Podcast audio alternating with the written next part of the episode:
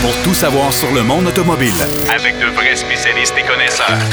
Bienvenue à Derrière le volant.net Avec Jacques DM. Je vous souhaite la bienvenue à votre émission Derrière le volant. Cette semaine, on a un nouveau collaborateur qui vient s'ajouter à la grande équipe. On l'aura d'ailleurs en troisième partie de l'émission. Euh, dans le deuxième bloc, Denis Duquet, lui, va nous parler euh, de course euh, sur... Oh, j'ai bien envie de pas vous le dire. J'ai bien envie de pas vous le dire. Il va nous parler de course automobile, mais dans les années 20. Il va nous parler également d'autres sujets historiques, bien sûr. C'est notre historien de service. Mais d'entrée de jeu, on va parler avec notre ami Pierrot Faken qui est allé faire l'essai de la toute nouvelle Z sur le magnifique circuit de Mont-Tremblant. On va parler aussi de la fin d'une époque aussi chez Lamborghini et on va parler de la première pilote euh, qui a remporté un championnat sur circuit routier. Salut mon cher Pierrot. Oui, salut Jacques. Euh, oui, oui, beaucoup de nouvelles, puis euh, on a eu pas mal de plaisir à Mont-Tremblant. Oui, ben c'est ça. Le circuit Mont-Tremblant, c'est un circuit qui est absolument fantastique, bien sûr, pour pour rouler des voitures à caractère sportif. Et la nouvelle Z, ben, elle va arriver bientôt chez les concessionnaires de la marque. On a déjà commencé à les livrer du côté américain. On sait qu'on a suspendu euh, cette, euh, ces livraisons pour la simple et bonne raison qu'on a un petit problème avec euh, les boîtes de vitesse, mais ça va se corriger, bien sûr. On connaît, on connaît la solution, c'est ça qui est important. Mais mais tu as eu la chance quand même d'essayer cette nouvelle livrée de la Z.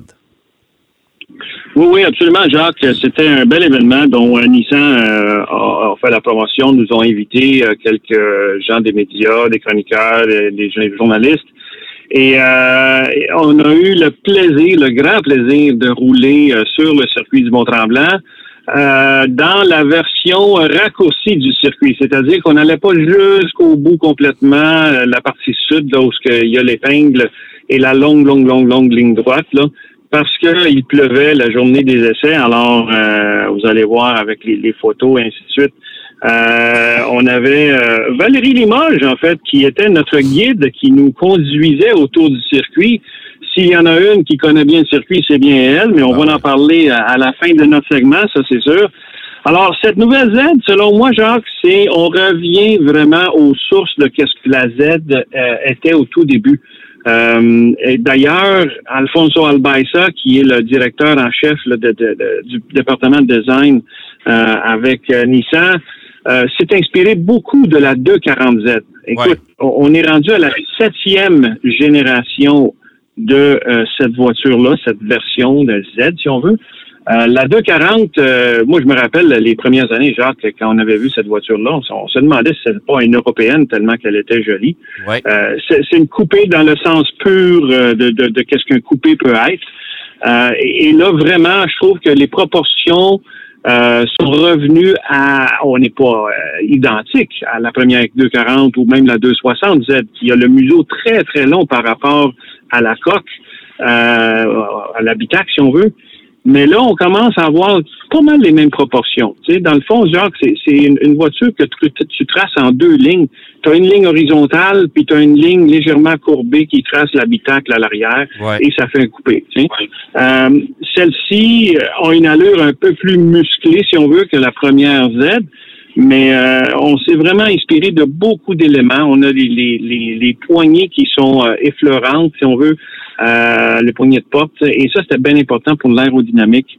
À l'avant, on reprend pas mal la, même calandre, si on ah, veut, mais ça, c'est, en, langage contemporain. Je te dirais que c'est la, c'est la partie la plus... Euh, la plus évidente de la 240Z, ça. La grille en avant, c'est exactement la même chose. Absolument, absolument, absolument. Et, même les lumières, on a voulu euh, jouer euh, sur, sur, la façon de configurer les phares avant pour qu'elles aient une allure euh, ronde, même si elles ne sont pas rondes tout à fait. On a mis un, de demi-cercle au-dessus et un demi-cercle en dessous lumineux qui fait en sorte que quand on la voit, on dirait que les lumières sont rondes comme les premières. Mais tout ça pour, pour, pour la nostalgie, euh, c'est bien beau, mais euh, il y a de quoi qui propulse ce, cette voiture-là à, à, une bonne vitesse avec un, moteur V6 biturbo de 3 litres qui développe la belle somme de 400 chevaux. Euh, et ça, ça, on a les 400 chevaux à 6400 tours. Euh, je te dirais qu'on n'a pas, euh, on n'a pas allé, on n'est pas allé jusqu'à utiliser les 400 chevaux par temps pluvieux, mais juste en sortant de quelques courbes, genre des petites accélérations. j'avais le modèle automatique parce qu'elle vient en automatique et, manuel six vitesses. J'avais le modèle automatique et l'arrière parce que c'est une propulsion, hein. Ouais. qu'il faut dire à nos, nos, nos auditeurs, c'est une propulsion. L'arrière s'est dérobé une couple de fois. Alors, il s'agit juste un petit peu trop d'accélération et on peut vraiment s'amuser en faisant des, des, dérapages avec ce genre de voiture-là. Mais il faut, souligner, faut souligner aussi, Pierrot, que c'est quand même 100 chevaux de plus que la génération précédente. c'est beaucoup, là. Absolument.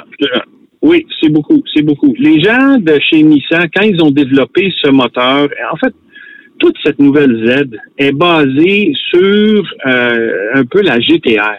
La GTR de Nissan, on le sait, c'est le summum de ce que Nissan a produit jusqu'à présent. Et euh, pendant la présentation des, des jeunes Nissan, des différents euh, départements qui nous ont fait, ils ont souvent, souvent fait référence à la GTR comme base pour s'inspirer de la performance qu'ils voulaient sur cette nouvelle Z.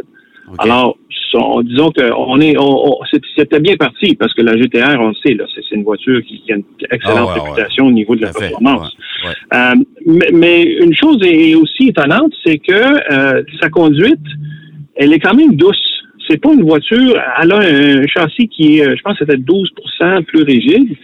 Euh, le moteur qui, qui est phénoménal. on peut avoir la puissance tant qu'on veut. Mais se conduire à travers, parce qu'on l'a essayé à, travers les rues de Mont-Tremblant aussi, euh, sur des rues qui sont lisses et d'autres qui le sont moins. Mais elle est très confortable, cette voiture-là. C'est euh, vraiment une voiture qui est le fun à conduire. C'est pas extra rigide comme certaines sportives le sont. Là, ouais, ouais, ouais, euh, et la suspension est très bien ajustée. Euh, elle vient avec euh, toute la, la, la gamme euh, d'infodivertissement euh, très particulière. Ils ont travaillé beaucoup, beaucoup, Nissan, avec des pilotes de course pour bien configurer toute l'instrumentation qu'on voulait dans l'écran devant le pilote.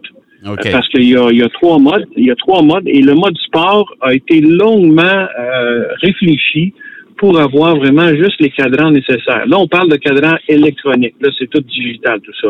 ah, oui, c'est fini. Les, les, cadrans analogiques, de toute façon, on met une croix là-dessus, là?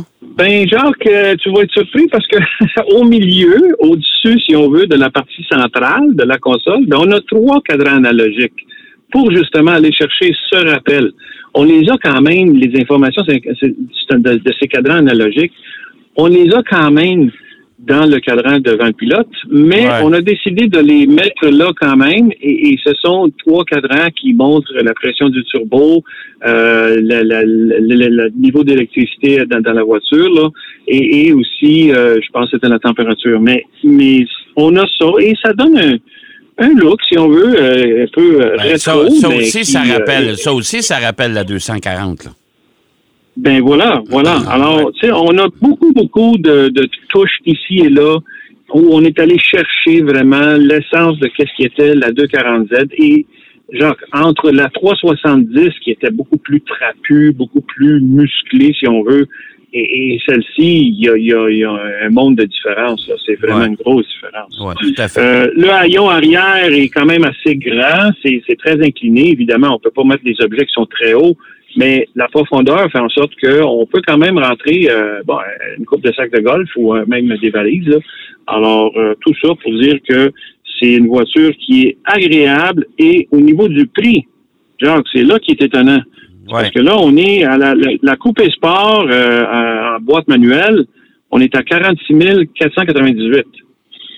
Donc, pour une sportive, et là, on a les 400 chevaux, on a tout, là. Oui, parce qu'il ne faut jamais oublier aussi que. Oui, c'est ça. Faut, faut pas oublier non plus que c'est une concurrente, euh, en tout cas, on peut le dire direct, de la Supra chez Toyota. Et euh, Absolument. C'est quand même, euh, c'est quand même 20 quelques mille dollars de moins versus le modèle de base de la Supra, là. Fait que ça fait une bonne différence. Alors, ça, c'est très bien. Ils ont une version qui est la proto, qui est en série limitée, là, euh, qui, elle, se détaille euh, à 64 248 pour, pour la version manuelle et, et euh, 1500 de plus pour la boîte automatique.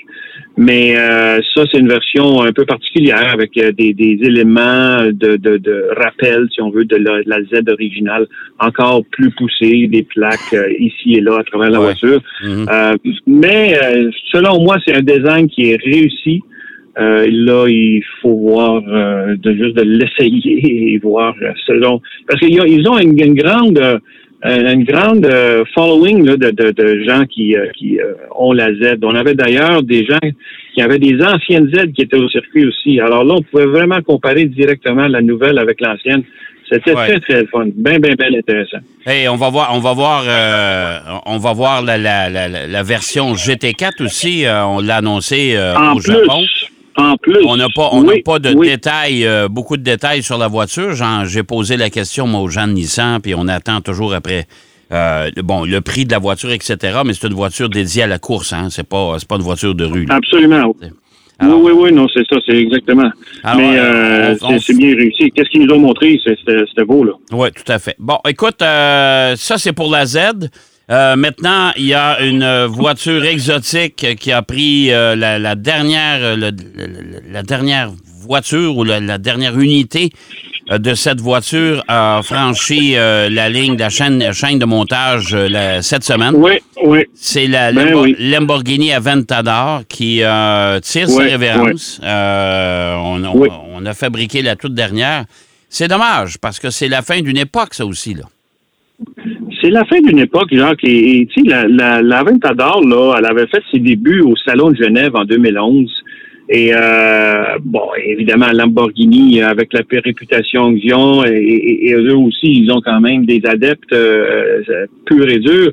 Euh, je pense pas qu'ils pensaient d'avoir autant de succès avec cette voiture-là. Ils en ont vendu euh, à travers le globe 11 465 unités. Quand même. Et ça, c'est plus que ça, c'est plus genre que tous les modèles avant elle combinés ensemble. OK. Alors pour un modèle, le succès était phénoménal, phénoménal. Il faut pas oublier, là, que faut pas oublier que c'est une voiture de- de- d'un demi-million de dollars, ça, là. Oui, oui, non, exactement, c'est en plein ça. Fait que pour, pour dire que Lamborghini en en a vendu autant avec juste un modèle, bon, de 2011 à, maintenant, ça fait quand même 11 ans que- qu'elle est sur le marché et qu'elle existe. Il y a eu des variantes. La dernière qui s'appelait la Ultimaire, euh, et c'était, euh, ils, ont, ils ont retardé, si on veut, la fin de la production parce que je te rappelle, Jacques, au mois de février, il y a eu un, un paquebot là, qui, est, qui a Ouais. coulé avec euh, Ouais. plusieurs Lamborghini à bord.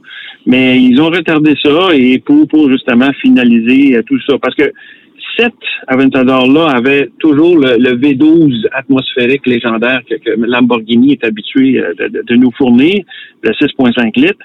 On parle de 769 chevaux quand même. Ouais. Mais sais-tu, Jacques, on est déjà en train de travailler le proche- la prochaine version. Ça sera peut-être pas le nom Aventador, mais on sait déjà qu'il va avoir euh, un modèle, euh, pas un hybride légère, on parle vraiment d'un PHEV, là, un, un- un hybride branchable, Ouais. euh, avec toujours un moteur V12. Ah, ouais. Alors, on va avoir une combinaison des deux. Oui, ça, ça s'en vient, Jacques. Il y a déjà des, des spies, des, des, des photos espions qui, qui circulent et on est en train de travailler ça. Et ça, ça, on va l'avoir aussitôt que 2024. Là. Fait que dans un, un peu plus qu'un an, la nouvelle Aventador s'en vient. Bon, ben écoute, ça, ça va être intéressant. Surtout une voiture exotique euh, avec, avec ce, ce style-là. Euh, hybride rechargeable, c'est quand même particulier. Là. Oui, c'est particulier. Et bon, j'ai bien hâte de voir qu'est-ce que ça va donner, mais bon, ça Ouais. devrait être quand même assez positif. Ouais. Écoute, euh, on va finir le, ce, ce bloc avec un, un genre d'hommage parce qu'il y, a, euh, il y avait le- le- la Coupe Nissan Sentra, bien sûr, en fin de semaine. Il y avait une course au championnat, comme depuis huit ans que ça existe, avec la Coupe Micra auparavant. Oui. Euh, ça a toujours Oui. été le champion ou la championne est déterminé à la dernière course. Et c'était encore le cas euh, cette année. Et euh, finalement, ben, c'est Valérie Limoges qui a remporté le titre. Et ça, fait d'elle, c'est une, c'est une page d'histoire qui s'est tournée, là. Absolument, absolument. Une page d'histoire euh, incroyable. Valérie Limoges, qui est d'une persévérance, Mais non seulement, elle est aussi extrêmement compétitive. Écoute, elle, je pense qu'elle vient d'avoir 40 ans. Euh, et elle a toujours été dans les tops là euh, depuis qu'elle est euh, en course automobile, pas juste dans la série Nissan Sentra. Écoute, c'est la première femme, genre, qui a eu une, position de tête dans la série Grand Am aux États-Unis. C'est tout à son honneur. Et Valérie Limoges, qui a gagné par trois points le championnat cette année sur son plus, plus proche rival. Et vraiment, chapeau à Valérie parce que, écoute, durant toute la saison, elle a été très, très, très constante, toujours dans les top 4, euh, 5. Euh, elle a gagné des courses aussi. Mais euh, c'est la première fois dans l'histoire du sport automobile canadien qu'une femme gagne le championnat. Elle a battu tous les boys. Championnat, championnat en circuit routier. C'est important de le mentionner parce qu'il y, a déjà eu des championnes en rallye, mais en circuit routier, c'est la première fois. Ouais. Oui, exactement. Donc, euh, vraiment un exploit assez incroyable et vraiment euh, tout le talent de, Valérie euh, paraît, paraît quand, elle pilote. Elle donne, elle donne vraiment un show à tout le monde. Euh, et on lui a demandé, parce qu'on a eu la chance de, souper avec elle euh, durant la, soirée Nissan pour la Z, parce que c'est elle qui servait de guide, on lui a demandé si là, elle peut se, retirer euh, dans la gloire de cette victoire et ce championnat.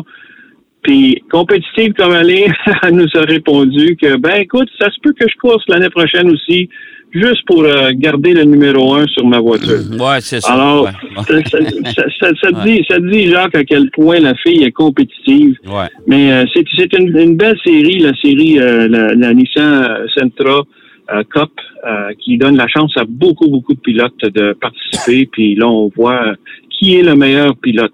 Oui, c'est ça, tout à fait. Alors, Valérie Limoges devrait être de retour l'an prochain, mais avec le numéro un sur sa voiture, ça, c'est euh, je sais qu'elle m'en avait déjà parlé. Alors, euh, bonne nouvelle. Hein. Écoute, mon cher Pierrot, merci infiniment encore une fois, puis on se reparle la semaine prochaine. Absolument, Jacques. Bonne semaine. Bonne semaine. Pierrot Fakin qui nous parlait de la Lamborghini Aventador, de la nouvelle Z euh, avec son essai sur piste et de Valérie Limoges qui a remporté, qui est championne de la Coupe Nissan Sentra saison 2022. On va aller faire une pause. Au retour de la pause, on fait de l'histoire avec Denis Duquet. Derrière le volant. De retour après la pause. Pour plus de contenu automobile, derrière le volant.net.